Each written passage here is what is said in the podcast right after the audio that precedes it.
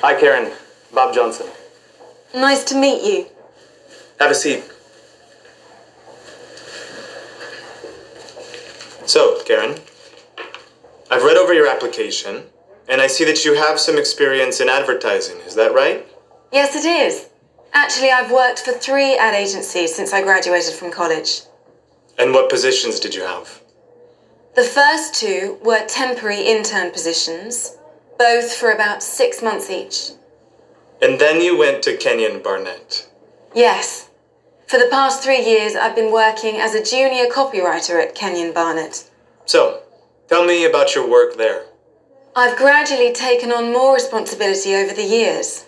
I now work directly with the art director on different campaigns, and I take part in planning meetings and reviews.